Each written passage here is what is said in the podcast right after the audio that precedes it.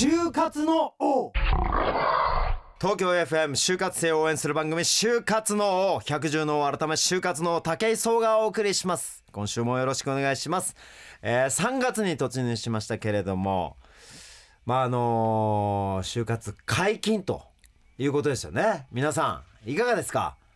皆さんの就活がより良いものになるために今後も就活の王全力で頑張っていきたいと思います。そんな就活の王を支えてくれるパートナー電通の若門所属なぎちゃんよろしくお願いします。よろしくお願いします。もうそろそろねリスナーの方もナギを覚え出してると思うんですけどなんか反響ありますか？いや本当にとっても嬉しいのが、はい。お手紙で、はい。武井さんなぎさんって書いていただくことがちょっと増えていてあー嬉しいっていうのが最近のあそう。感情ですね。あそう。個人的だね。はい。あの やっぱりちゃんと事実をお伝えしようとなるほ思って、どね。就活に関してはどうよ？なんか動きある？もうあの最初武井さんもちょっとおっしゃってましたけど、うん。まあもう3月入ったので、ね。うん。いよいよ公式に広報活動は解禁になったので、はいはい。皆さんかなりアクティブにでテレビとかでもねだいぶ流れ始めたんじゃないかなという気はしてますが、やっぱりねもうそろそろ苛烈なというかもう激烈な就活がはい。皆さんの、なんだろう生活を直撃するんでしょうね。はい台い風の楽しみですね。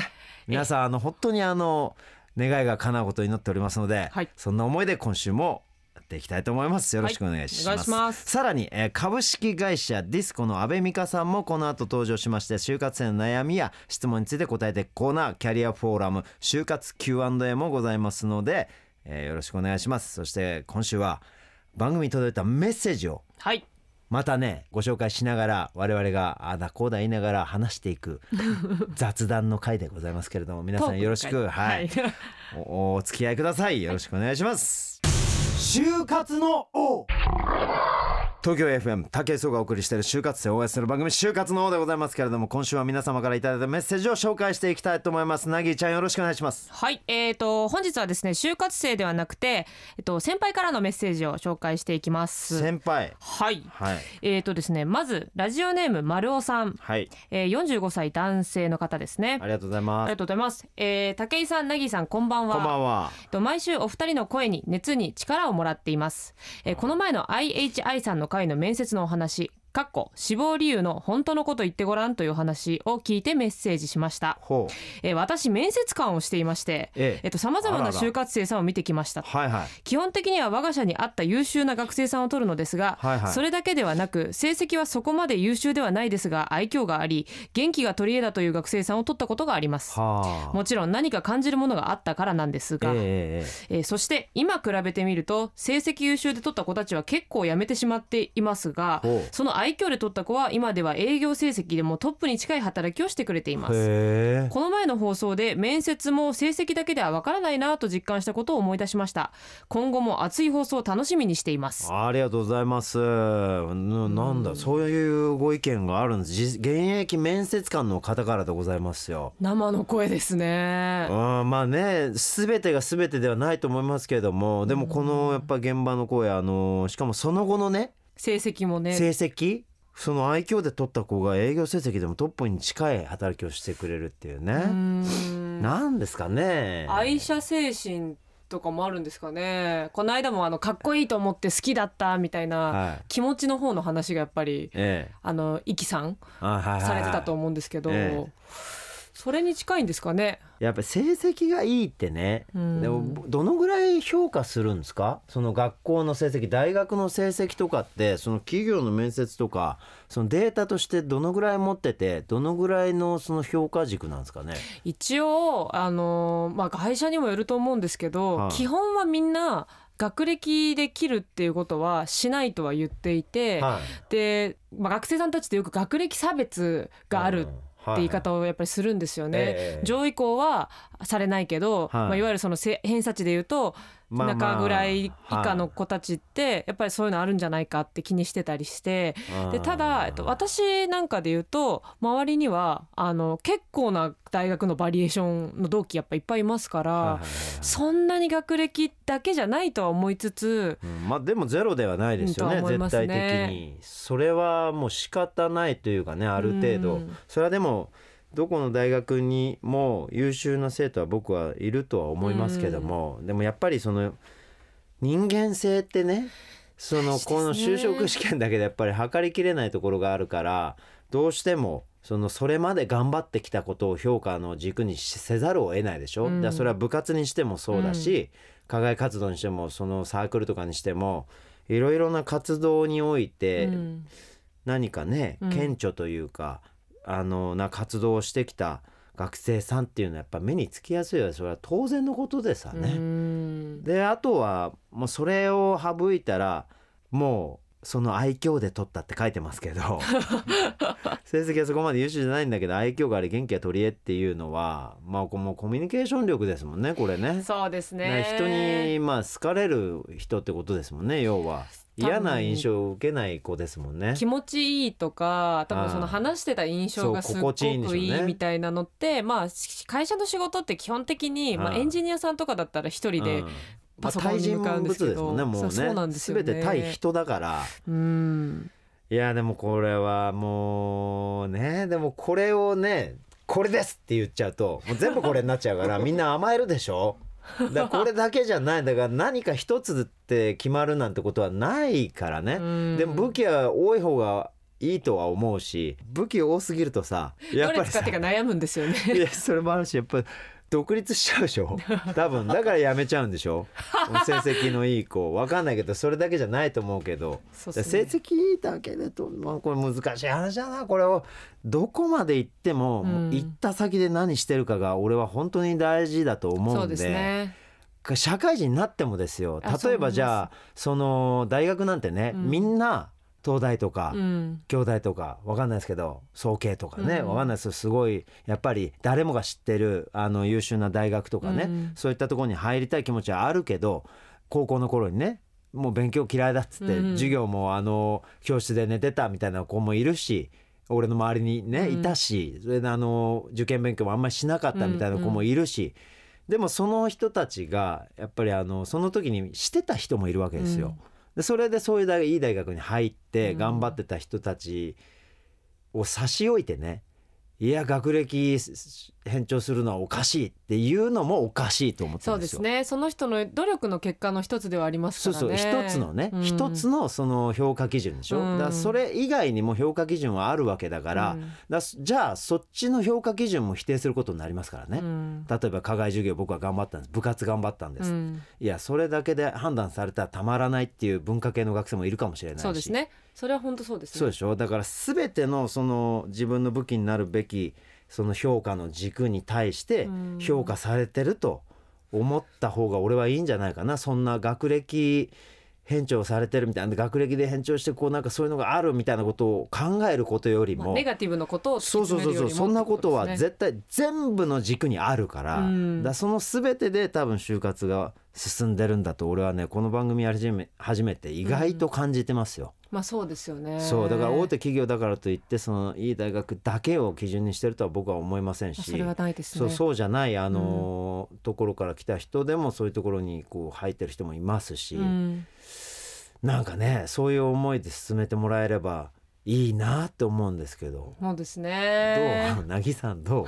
俺は本当に会社にも入ったことないからさその辺何とも言いづらいんだけど。でも俺の気持ちはそうだな。まあでも実感値も近いですよ。であとやっぱりこの、えっと、丸尾さんのメールの中の漢字を読んで思ったのは、うん。やっぱ会社を好きになってくれるとか、うん。そのそこにいることが、まあ、この丸尾さんが言っている方は好きなのかなとちょっと思って、はあはあはあ。だからこう楽しくって頑張れるみたいなのもあるのかな、その最初別に優秀優秀じゃなくても、うん。いる中で育ってやっぱり人っていくと思うのまあで,、相性みたいなあのあんまり相性って言葉もどうなのまあねかって議論あんまりねもこの番組でもありますけど。でもあの就職試験っていうふうに呼ばれてますけど、うん。テストじゃねえぞっていうのを皆さんにねちょっそうですね。とより深く分かってほしいなと、うん。あの学校に入るためのテストとかうん会社に入るためのテストで得点もらってるわけじゃねえぞっていう、うん。でその得点順じゃねえぞっていうのはみんな分かっといた方がいいんじゃないかなと思うんですよね。だからそこがちょっと複雑なところで。まあお見合いに本当に近いんだと思うんですけどね。お見合いね。まあ、テスト SPI テストとか、うん。そのエントリーシートみたいなうん。提出をするものとかがすごい多いので、うん。どうしても自分が、まあ、これも評価されてる気分にはなるんですけど、うん。面接に行っちゃえば面接官とうん。お話しする、要は話をするってことなので。この人素敵かなって面接官の人を学生さんが思ってもいいんじゃないかなって私は思っていて。いやなんか俺はもうちょい恋愛に近いと思ってんだけどお見合いってよりは、ね。本当に自分の好きな企業がもう,、もう口説き落としたもん勝ちだなと思うんですよね、うんうん。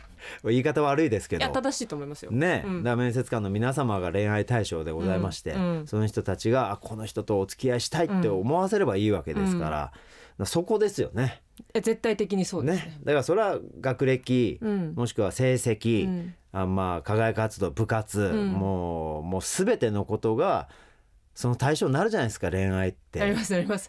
僕らもね女性見るときにいろんなものを見ますからそれはもうルックスだけで見ないですからねどこかの評価ポイントが高くてどこかは捨てられるものだったりしますし捨てはしないですよ。捨てはしないですけどまあねそのまあそこも可愛いなってこうなんか多めに見るっていうところは絶対あるんで,、うん。でそういうそれと似てんなっていういね感じすごい稚拙な表現ですけど、うん。そういうふうに思いますよ就活生の皆さん。はい。なんでねガンガンあのお気に入りの企業を攻めていってほしいえー攻め込んじゃってください。アタックしちゃってください。すいません。よろしくお願いします。あのまさ丸尾さん。ありがとうございました。今後も参考にさせていただきます。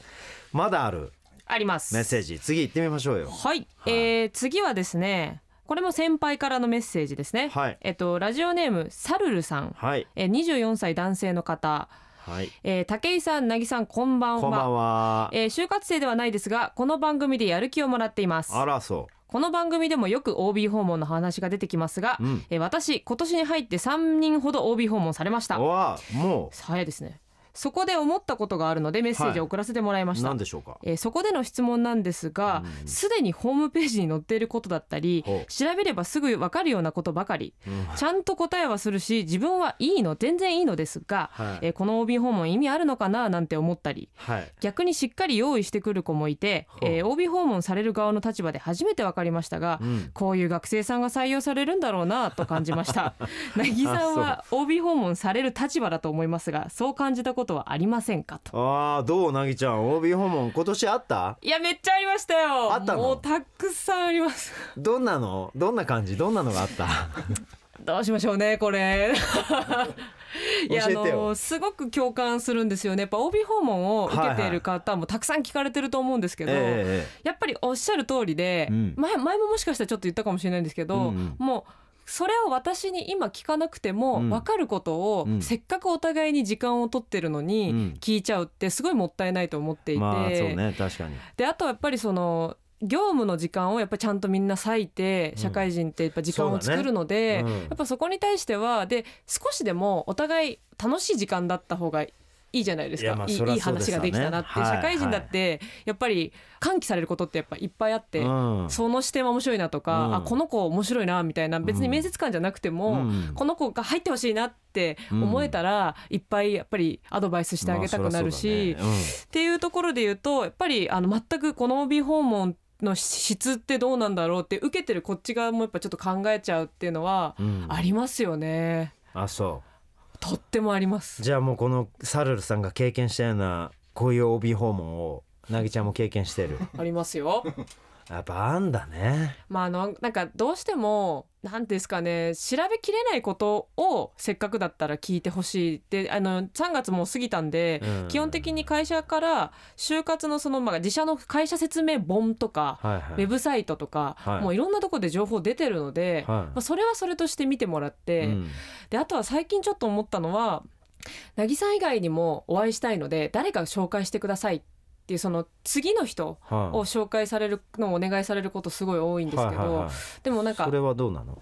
誰でもいいと言われるとこっちもこう誰をじゃあ次紹介してあげたらいいのかなみたいな。で女の子だったらまあ女の子がいいのか、うん。会社のことを聞きたいんだったら男性でもいいのかとかなんかその辺もさ絞ってくれたら嬉しいすごい嬉しいですね。こういう職種のうん。こういう担当されている女性の方とお話がしてみたいんですけどどなたがいらっしゃいませんか？みたいな。みたいな。そういう感じだったら紹介もしやすいししやすいですね。つなぎやすい。やっぱそのこの会社員同士でも例えば同期でも先輩でもちょっと面接あ OB 訪問をお願いしてもいいですかっていうお願いをこっちも結局するので、誰でもいいいって言われてるんですけどちょっといいっすかね時間ありそうなんでみたいなことってやっぱなかなかしない。やっぱなんとかさんがいいと思ったから次 OB 訪問受けてもらっていいですかってつなぐってことになるのでなんかそこは多分いっぱい調べれば興味を持つ部署とか興味を持つ質問があってんそれに答えてくれそうな人いませんか？って聞いてもらえればなるほど。この人がいいかもしれないとかっていうのをできるんで。なるほどね。OB 訪問ってさそもそもさこうなんていうの？自分の知り合いの OB のところに行くものなんですか？語源というか本来的にはそうだったと思うんですけど、はい。やっぱりその自分の例えば学校の先輩もしくは知り合いにいないその会社にいる人がいないはいはい。ってなれば、例えば誰かの知り合いをつてで辿ってって紹介してもらうとか。そういうのもありなんですね。やっぱ人によってはあの本当にその、まあ、熱意の問題だと思うんですけど会社行ってはい。もう知らない人捕まえて、はい。あの就活生なんですっていうのをやる子も、まあ、中にはいますけど、まあ、そこは本当にケースバイケースなるほでどみんなすごい忙しい中捕まえられちゃっても対応できなかったりすることもあるんで。逆に失礼になっちゃうこととかもあるもんね。場合によっては分かんないですけどね。ね。難しいところですけどね。難しいとこだねそこはね。まあ、でもうまく線引きね、辿ってってくれるとやっぱり知ってる人からその子の知り合いを紹介される分にはうん。やっぱりいいんですけど何にも知らない子だとやっぱ何を答えてあげたらいいのかとかもなかなか準備しにくいとこではありますよね。なるほどね。なんかリスナーの皆さんどうですかね？あの就活生 OB 訪問っていうのがね。なんか多分この番組でも結構紹介してるじゃないですか。OB 訪問した方がいいよってすごく言ってるから、あのー先走っちゃってあの大したリサーチもなく、うん。あの何を聞きたいかもなく OB 訪問する人ってもしかしたら増えちゃったりとかしたりしたこともあるのかななんてちょっと反省しますけど。でもこういうことやっぱ重要なんですね。そうですね。社会人の方、まあね。だから本当にもうなんだもう人ぜ全部の質問に対して一緒だな。だあのやっぱりせっかく時間を使うんだから、うん。より濃いものにしなさいっていうことじゃないですか全部。いや本当に面接にしても、うん。もう OB 訪問にしても、全部そうじゃないですか、うん。だからやっぱり社会人の方ってその自分の使う時間が価値だから、うん。もうすでに。そこに対価が発生してるじゃないですか、お給料が発生してて。でそれを使う中での、うん。まあ時間外の OB 訪問も多分あると思うんだけどでもその時間外に関しても我々社会人、僕らタレントも含めそうですけどその時間を使って、うん。あのいかに自分の個人の個の人生を豊かにするかってことと、その自分を使って企業に対してどれだけ貢献できて、うん。さらにいい仕事ができるかっていうものに対して準備してるんですよ。だからあの僕らあのタレントやってますけど毎晩ねあの僕なんかはあのタレントさんとか呼んで、あの芸人さんとかよ集めてご飯会とかやるんですよ。ね。俺ほぼ毎日誰かとご飯行くんですよ。だけどそれはあのただ飯食いたいわけじゃないんですよ。うん。だ本当にあの人と会ってないと、うん。やっぱり俺らはあのどうしてもね一日に例えば5本仕事入ってたら10時間以上は間違いなく、うん。あの拘束されてますよね。そう番組に出てるわけですよ。うん。であの回してる時間もそうだけどそれ以外の待ち時間で、うん。あの打ち合わせしたりとかあのトークの内容を考えてたりとか、そういう時間考えるとね、うん。もうアウトプットの時間がほとんどなんですよ。うん。であの自分に対して何か情報を入れたり新しい知識とか技術を詰め込んだりする時間って本当に俺らなんか深夜しかなくて、うん。だからもう夜に仲間集めてご飯食べてでその後もまだ時間が足りないっつってその後トレーニングしてるんですよ。だから俺夜の街をダッシュしてるんですよ。そうですよね。そうだから本当にねでもそのおかげでうん。やっぱ番組に出た時とかその勝負、うん。あの武井さん今日来ていただきますとどんな人なんでしょうっていう番組の時にやっぱりあのーよりねうん濃密な時間を番組で過ごせたりとかあのより高い能力を番組で発揮できたりすることがやっぱあるんですよ。うんでその評価をいただいてまた次の番組につながったりとかああの人とお仕事しあのずっとしていきたいって言ってレギュラー番組をもらえたりとかそういうことにつながってるんですよ、うん。これってもう俺は自分の就活だと思ってるんです。毎日がね。そうですよね。でも評価されて見たもんじゃないですか。ねだから僕ら誰に縛られて就職してるわけでもないし俺なんか特に個人でやってるから、うん。何の縛りもないけども、うん。だからこそやっぱり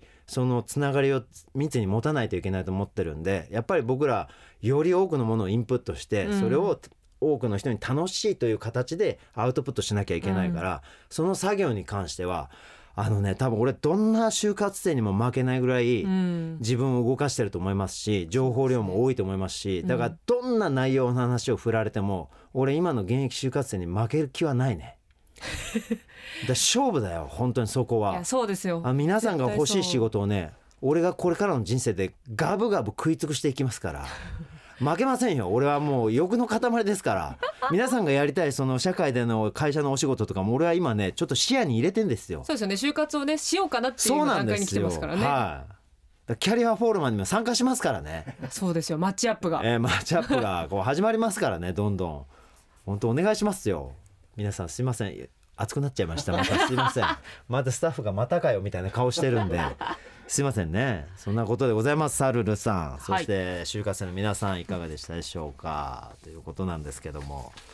どう？やっぱり。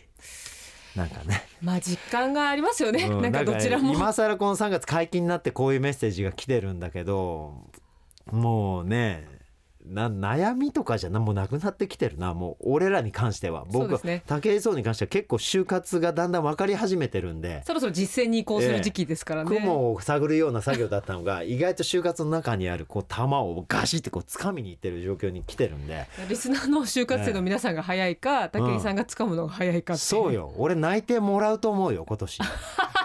何社かの内定をいただくと思いますよ。皆さん勝負しましょうね。本当ね。よろしくお願いします。ということで皆さんたくさんのメールありがとうございます。今後もできるだけあのメッセージを紹介していきたいと思っておりますのでバンバンあの質問とかねまあ僕らにぜひぜひ。質問相談とも質問もねなんかななんか投げかけていそうなんかそうじゃないものもいろいろ送ってもらえたらつれづれなるままに送っていただけたら嬉しいなと思ってますのでよろしくお願いいたします、就活の王さてここからは国内最大級の就職イベントキャリアフォーラムでおなじみ株式会社ディスコの阿部美香さんと一緒に就活生の悩みや質問に答えていくコーナーキャリアフォーラム就活 Q&A でございます。阿部さん今週もよろしくお願いします。よろしくお願いしますそれでは早速メッセージをご紹介いたします。ラジオネーム健太さん。22歳男性千葉県の方でございます。法政大学の学生さんでございます、えーメッセージ竹内さんこんばんは。最近会社説明会に行った友達が抜き打ちテストがあって焦った。と話していました。説明会って選考が伴うところもあるのでしょうか？そういうのって事前に分かったりしますか？というご質問なんでございますけれども。まず説明会って選考が伴うところがあるんですか？そうですね。あの説明会と歌っていても、まあ、実質的な一次選考っていう会社は結構ありますね。あそうなんですか、はい。それってあの公言してるんですかね？公言してる場合と、はい。してない場合とあるのでちょっと分かりづらいんですけどもあなるほど。はい、例えばあの事前にせあのホームページなんかで、はい。えー会社説明会1時間半やりまして、はい。そこで興味のある人は残って面接を受けてってくださいとか、はい。えーあるいはエントリーシートを出していってくださいとか、はい。そんな風に書いてあるところもあります。そういうところはまあ公言してるということですよね。ははい。ホームページにそういうことが書いてある書いてあるところもあります。あそうなんですか、はい。あじゃあそこはもうチェックすればわかると、うんそうですね。そうじゃないところも、うん。もしかしたらその選考のまあ多少ねはい。その参考にしてる場合も絶対ゼロじゃないですもうんね。ん。やっぱりあの会社の側からすれば、はい。来た学生さんがどんな感じなのか言葉遣いとか服装とかも含めてですねそれはしっかり見てると思うんですね。ええええ。ですからそういう意味では学生さんはあの選考に行くんだなぐらいな気持ちで、まあ、そういう気持ちでしっかりとして行ってほしいなと思いますね。なるほど。こう重要視しなきゃいけないポイントとかって何かあります？うん、例えば急に面接やりますとか言われた場合に、はい。まあ、自分のことをちゃんと話すいわゆる自己 PR とか、ええあとはその会社のことをどれぐらい知っていてあの、うんどこに興味があるかっていうよううん。な志望動機とかですね、うん。その辺はあのある程度ホームページなんかを見て、うん。情報を仕入れてまとめていった方がいいかなと思いますね。なるほどね。なんかこういうセミナーとかね、なんかこういう就職イベントに参加するのも、はい。まあ、準備が必要ということですね。そうですね。なぎさんうんどうですか、このあたりは？難しいところですよね、ええ。私もやっぱり服装が一番みんな悩んだりすると思うんですけどね。自由でいいですよとかって書いてあって、はいはいはいはい。本当かよって思って、はい。みんな結局スーツ着てくるみたいなのって、まあすごくよくあると思っていて、うん。まあ、ただ自分が心地いい服装でいいのかなとその、うん。いいよって書いてあったら、うん。本当にスーツじゃなくていいの方がいいやと思えばなるほど。書いてある限りは OK だと思うのあでーでもどんな格好するにしても身だしなみはきちんとしていった方がいいですよね。は整えてそこ大事ですよね。だからもうなんだ準備ですね。とにかくね、あのうんそうですね知情報知識、うんそして自分の意思、うんそういったものをきちんと確認して。